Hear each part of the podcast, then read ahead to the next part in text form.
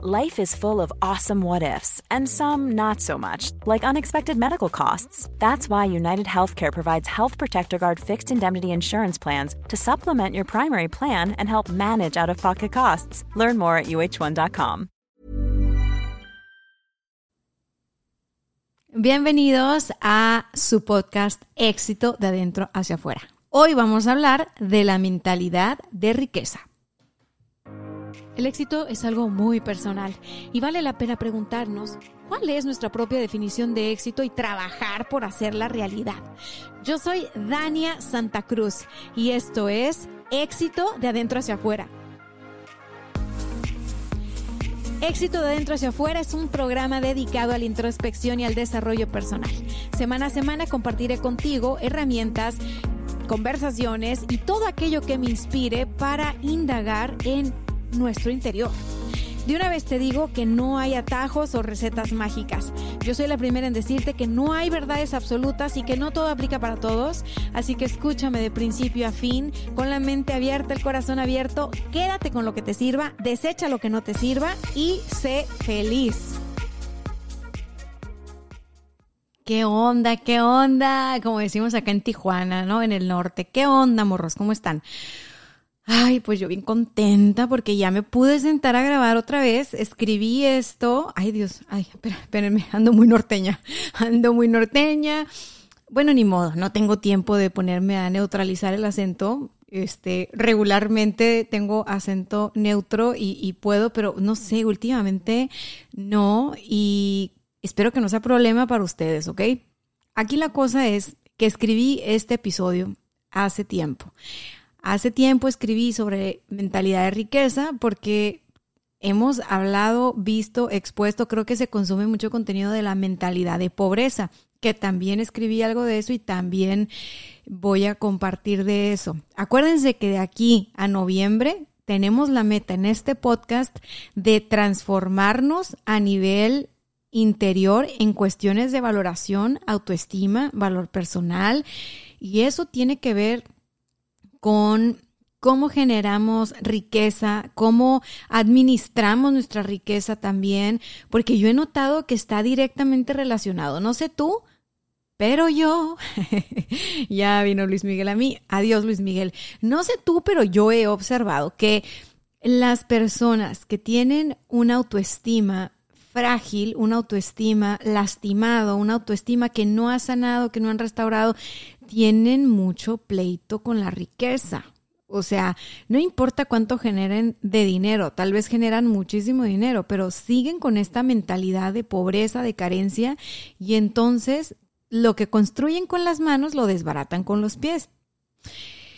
Pero bueno, cada caso es diferente, ¿no? Por ejemplo, en mi caso, yo tengo una mentalidad de riqueza, no te voy a decir que al 100%, pero con lo que me he conocido hasta ahora y lo que conocí de mí a los 20 y a los 15 y así, digamos que, no sé, yo en otra vida que habré sido, pero para mí muchas cosas son muy obvias y son muy orgánicas y muy naturales y muy prácticas y no nací en cuna de oro, ni mucho menos, ¿no? Por supuesto que me he tenido que formar en cuestiones financieras, porque nuestra educación, pues, no, no, no tiene contenidos financieros, nuestra educación académica, la, la de la mayoría de las personas, y fue mi caso.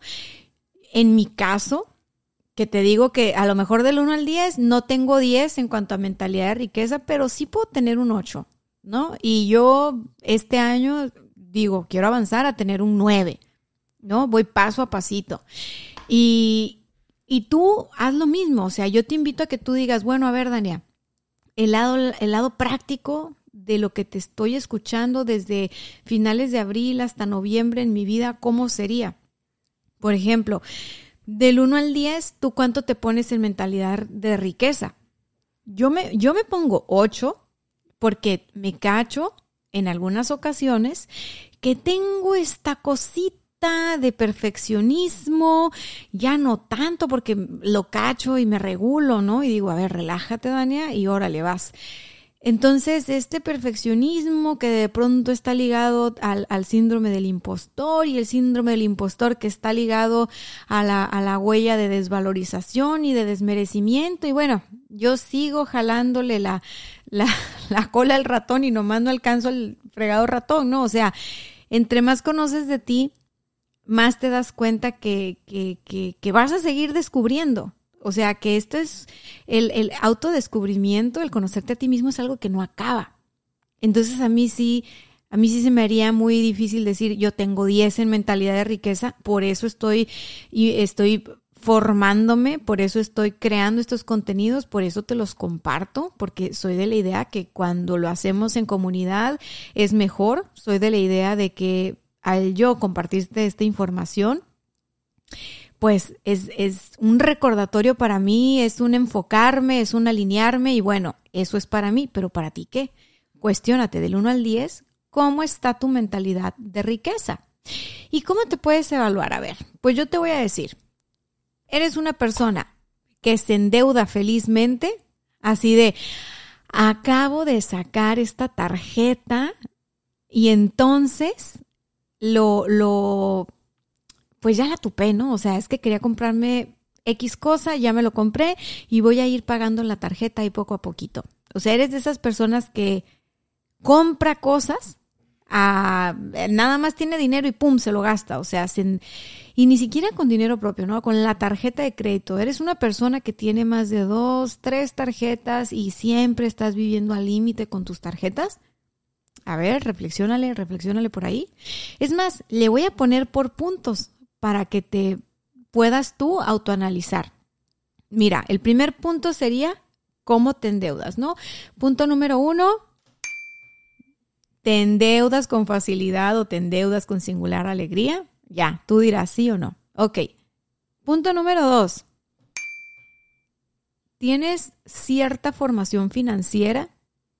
Suena muy rebuscado, formación financiera, como que tienes que ir a la universidad, pero no, o sea, realmente la formación financiera y más en la era en la que vivimos nosotros, sí está al alcance de un libro, muchas veces de un podcast, muchas veces de videos gratuitos en YouTube, muchas veces de saber llevar un control de tus finanzas, ¿no? Usar un presupuesto y apegarte al presupuesto. Y básicamente, pues, hacer que salga menos dinero del que entra, ¿no? No importa que esté entrando mucho dinero, o sea, esté entrando muchísimo dinero a tu cuenta, bueno, haz que más dinero se quede contigo. Haz que ese dinero se diversifique, se multiplique y que salga menos dinero. Es, eso, eso en resumen te puedo decir de seminarios y años de formación que he tenido en temas financieros. ¿Por qué? Porque cuando era más joven era un desastre, claro está. Cuando la emoción subía, la razón bajaba y yo corría de compras y bien a gusto. No te voy a decir que no, pero fui madurando, fui creciendo, entre, entre otras cosas, me fui formando en temas de finanzas porque siempre me llamó la atención, es la verdad. Y y descubrí que a mí me faltaba formación financiera. O sea, yo estudié marketing y en la carrera de marketing nos dan contabilidad y nos dan administración y sí, pero para manejar empresas. Nunca nos hablaron de finanzas personales. Entonces, pues yo era una joven maleducada financieramente hablando, que traía consigo los patrones financieros de papá, de mamá y de todo el sistema familiar como es tu caso, ¿no? Y si los patrones de tu familia, los, los, patrones de comportamiento financiero de tu familia son buenos, felicidades, abraza eso y dile gracias a tu sistema. En mi caso no era así. En mi caso vengo yo de una de formación financiera, o sea, vengo de tener que educarme a mí misma en ese sentido. No vengo de una familia que tuviera como objetivo conservar el dinero. De hecho, la filosofía de parte de mi familia es no te vas a llevar nada, así que tú disfrútalo todo, ¿no? O sea, así, al límite, intensos otra parte de mi familia no, o sea, tengo de todo, la verdad es que tengo de todo en la familia. Me di cuenta que yo estaba en medio, como que sí podía ser una persona responsable financieramente, pero me daban mis achaques también de locura y decía yo, ¿sabes qué? No, órale, y la cuenta de banco a ceros. Y entonces sentía yo como cierta emoción o adrenalina de volver a empezar. Pero bueno, me voy a pasar al siguiente punto. Lo que yo te acabo de comentar fue algo, para concluirlo de formación financiera, fue algo que yo transformé y que hice conciencia y que hice la práctica muy seguido, estar practicando, practicando, practicando, para dejar de llevarme al límite en cuestiones financieras, para dejar de quemar el dinero poco, mucho, mediano que tenía. ¿Ok? Sí se puede y es lo más óptimo. Ahorita que tengo 36, yo empecé a trabajar muy joven. Lo que le diría a la gente joven de 20 años es que aparten un dinero y lo ahorren. Así, nada más, como que no quiere la cosa, al año le depositas a lo mejor a un, a un seguro de retiro o algo, ¿no? Y lo cobras 10 años después. Mira, tu yo del futuro te lo va a agradecer. Mi yo del presente le dice a mi yo del pasado, gracias, lo hiciste muy bien, te la rifaste, lograste crear cierto patrimonio en tus 20, muy bien, felicidades, qué chingona, qué inteligente. Como consejo a la de los treinta y tantos, protege tus finanzas, diversifícate, aprende, experimenta, ahorra e invierte. Y sé que suena muy muy como como si fuera banquera, no soy banquera, ya saben a qué me dedico, ya saben qué hago, pero si se los digo es por experiencia, ¿ok? Entonces, bueno, si tú ya tienes esta parte resuelta, tú tienes formación financiera, tienes una disciplina financiera, te felicito. Si no, anótale por ahí que te falta ese punto. Vamos al punto número tres. Punto número tres, por lo menos en la vida, acércate a un experto o una experta en finanzas personales. Digamos que tú dices, ¿sabes qué? Yo formarme financieramente, irme a seminarios, comprar libros, devorar... No, para mí no es eso, no tengo tanto tiempo, mi estilo de vida es otro. Este, ok, perfecto. Entonces contrata a una persona ¿no? Hay muchas personas que hacen esto gratis, por cierto, sobre todo los que te quieren vender un seguro. Saludos a la banda que vende seguros. Son bien lindos porque la neta sí hay gente que te da muy buenas asesorías. Entonces, bien por esas personas porque creo que tienen un compromiso y una misión muy bonita. Bueno, encuéntrate a alguien que tenga esa expertise financiera para que te ayude a tomar decisiones o que te ayude a planear con lo que tienes en este momento parte de tener una mentalidad de riqueza o parte de palomear el punto número tres es que no importa si al final de mes tú tienes así que te quedaron 50 dólares, ¿no? 20 dólares, 10 dólares, lo que sea, o sea, lo que te quedó, porque hay gente que ahorra lo que le queda, no es que separa un ahorro. Tú tienes que aprender a hacer lo mejor que puedas con ese dinero. No importa la cantidad de dinero que sea, no te fijes en el tamaño, en, en el número. Quiero que veas ese dinero como una representación de ti, de tu energía, es un pedacito de ti, tú te lo ganaste, tú lo trabajaste, es tuyo y es muy valioso. No importa si es un billete de 20 pesos de Benito Juárez o es un billete de a 500 pesos, sigue siendo un billete de Benito Juárez. los que estamos en México saben, los que están en México saben a qué me refiero lo que te quiero decir acá es que si tú empiezas a darle valor a tu dinero, vas a tomar decisiones diferentes. Y lo que se necesita para tener mentalidad de riqueza principalmente es moldear la mentalidad que ya tenemos, transformar la mentalidad que ya tenemos. Porque mucha gente, y tal vez te ha pasado, y no está mal, ¿ok? No está mal, no te juzgo, me vi en esa situación de decir, ¿sabes qué? Yo como para qué voy a tener una asesoría si ni dinero tengo. O sea, estoy saliendo a fin de mes con el dinero que entra, apenas cubro los gastos, este, las deudas, ¿no? O sea, trabajo de sol a sol, no sé. Yo no sé qué situación tienen ustedes, ya saben que si van a mi Instagram, arroba coach o a arroba éxito podcast y me platican de ustedes y me cuentan su contexto, puedo hacer que los ejemplos lleguen lo más cercano a tu situación. Pero como no, me tengo que imaginar o me tengo que acordar en este caso de gente que ha estado conmigo en sesiones uno a uno por cuestiones de temas financieros. Y me dicen, Dania, yo nunca, nunca, nunca había hablado. De hecho, era como no sabía que podía hablar de dinero contigo y de, de, este rollo, bla, bla, bla. Qué buena onda. Este, yo pensaba que no ganaba lo suficiente como para hacer un plan. A mí me daba pena porque tengo más deudas que ingresos. A mí me daba pena porque otra vez estoy hasta la madre con mis tarjetas de crédito. A la gente le da pena pedir dinero prestado para pagar deudas al banco, a personas, a quien sea. Le da pena hablar de eso. Y yo te voy a decir una cosa. Eh, no tienes que sentirte mal por los resultados que tienes de dinero hoy por hoy. Tienes que sentirte mal por querer hacerlo tú solo, no pedir ayuda, no abrirte a la información, no decir puedo cambiar la forma en la que estoy haciendo las cosas, porque si no cambias ese patrón, no importa cuánto dinero te llegue ahorita, te vas a volver a endeudar, te vas a volver a llevar a la quiebra, te vas a volver a llevar a bancarrota, te vas a volver a endrogar, como dicen mis amigos de la, de la frontera, ¿no? Es que me endrogué con no sé qué tarjeta. Bueno, ok, ¿qué necesitamos hacer? Hablar con un experto. Si no puedes contratar a un experto en finanzas o a una experta en finanzas, acércate a una persona de esas que hay mil que venden seguros. Hay algunas muy capacitadas, no digo que todas. Si quieres que yo te contacte con alguien de mi equipo de asesores, tengo muchos en diferentes compañías y demás, yo te recomiendo a alguien. Y todos tienen cuenta de Instagram y no me dan, no me dan comisión ni nada por recomendar, pero creo que puede ser útil lo que hacen ellos, ¿no? No importa cuánto dinero estés ganando ahorita o de qué tamaño sean tus deudas, lo que necesitas es aprender lo que no sabes y eso se gana en una asesoría. Entonces, acércate a los expertos. Punto número cuatro. A ver si palomeas esta. Si la palomeas, también ya, ya vas de gane, ya tendrías cuatro de diez.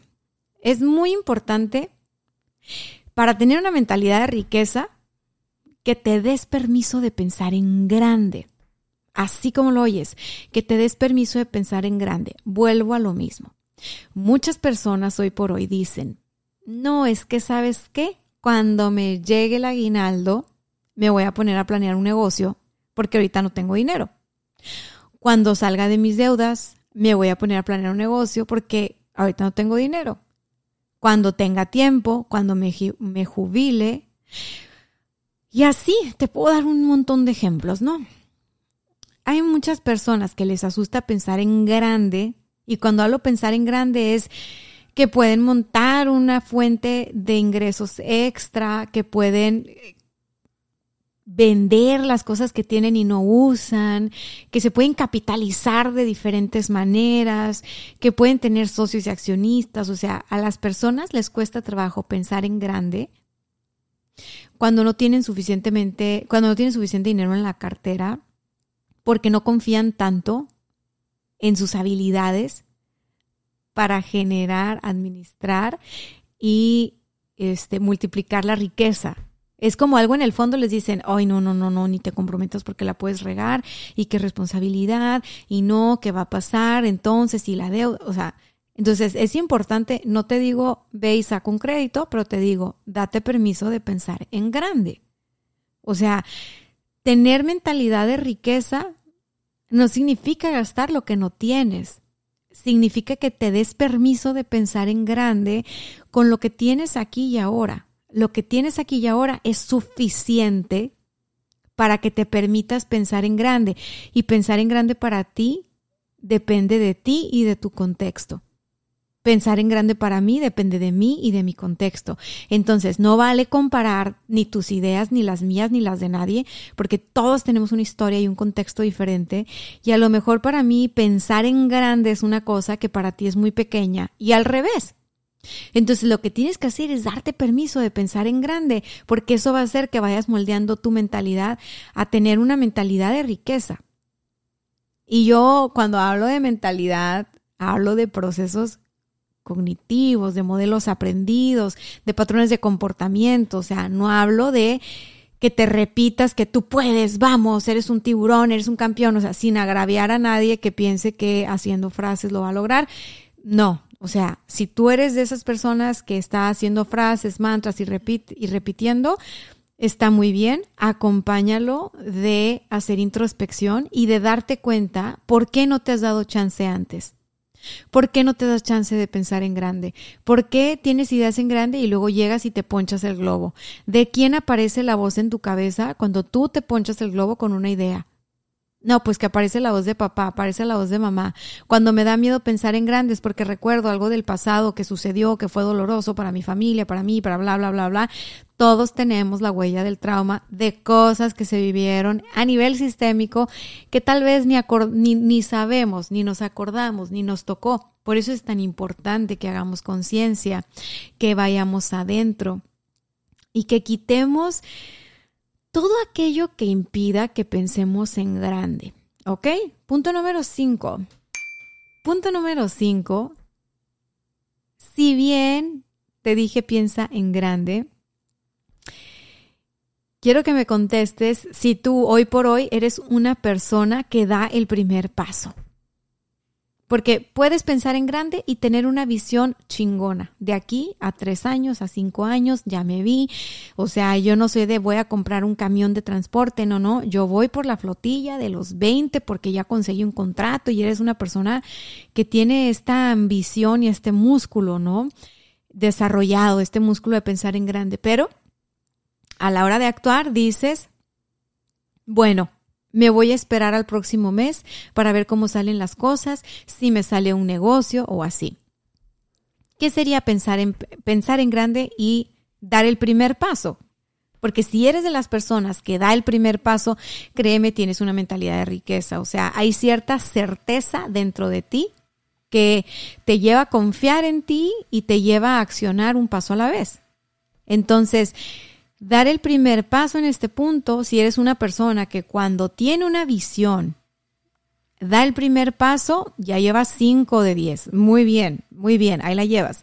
Por ejemplo, en mi caso, me acuerdo que hace poquito, en abril, yo traía esta meta que es una meta que tiene que ver con riqueza de alguna manera o con una mentalidad de prosperidad al menos, porque como te lo he dicho en otros episodios, la prosperidad no va nada más de cuánto dinero acumulas, la prosperidad tiene que ver con ser próspero en salud, en dinero, en amor, en relaciones, ¿no? En satisfacción en diferentes áreas de tu vida.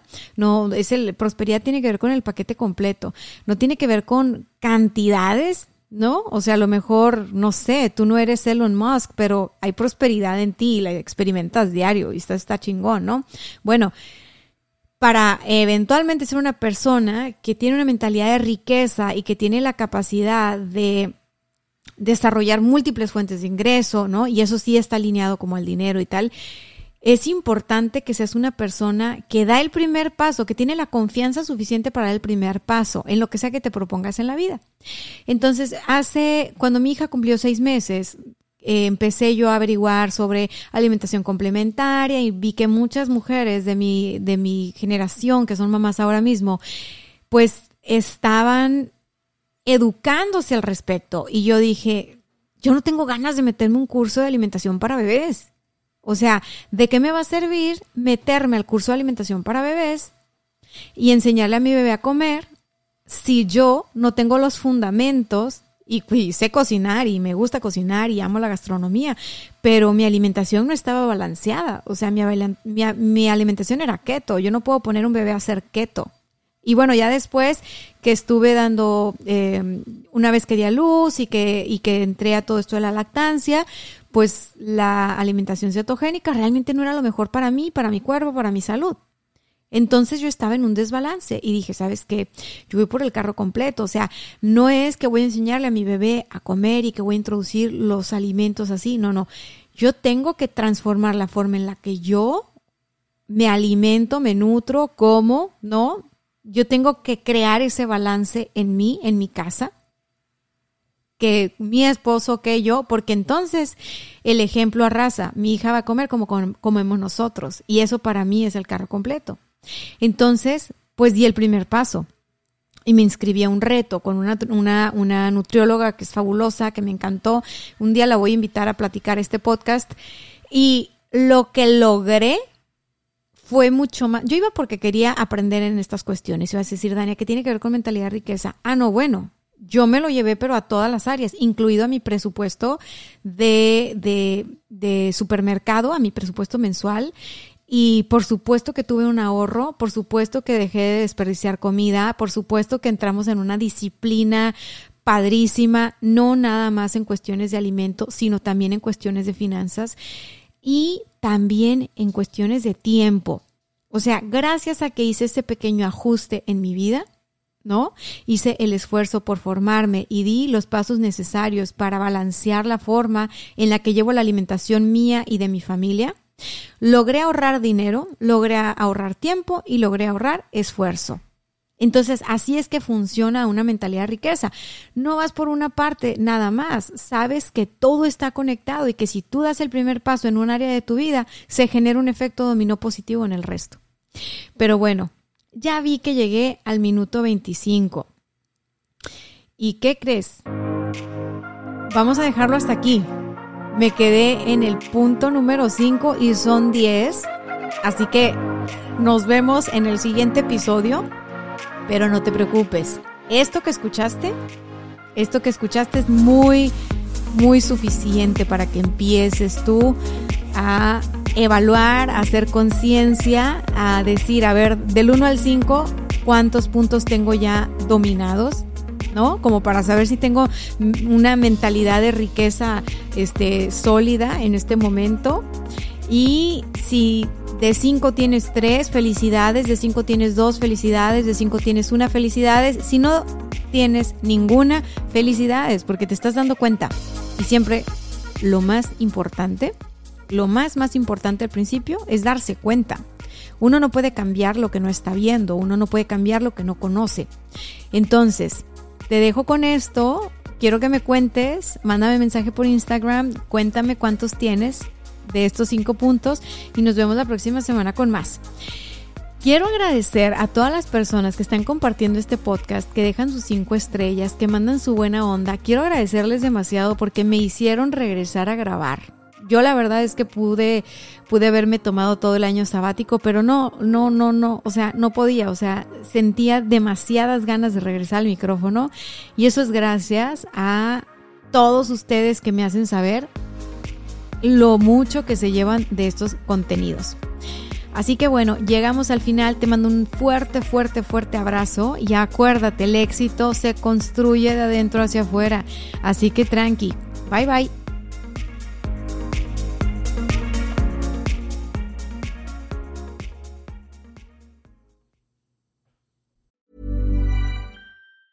Hi, I'm Daniel, founder of Pretty Litter. Did you know cats tend to hide symptoms of sickness and pain? I learned this the hard way after losing my cat, Gingy. So I created Pretty Litter, a health monitoring litter that helps detect early signs of illness by changing colors, saving you money and potentially your cat's life. Pretty Litter is veterinarian developed, and it's the easiest way to keep tabs on your fur baby's health right at home. Go to prettylitter.com and use code ACAST for 20% off your first order and a free cat toy. Terms and conditions apply. See site for details.